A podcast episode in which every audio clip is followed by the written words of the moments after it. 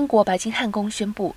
查尔斯三世将于伦敦时间十号上午十点召开的登基会议上正式被宣告继任继位。登基会议将在圣詹姆斯宫举行，枢密院成员出席。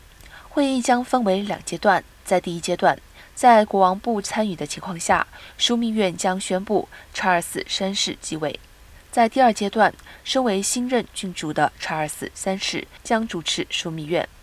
除了枢密院的成员，伦敦金融城市长及参事、大英国协各成员国驻英高级专员、内阁重臣等人也将受邀出席，但可能仅参加登基会议中的其中一个阶段或全程参与。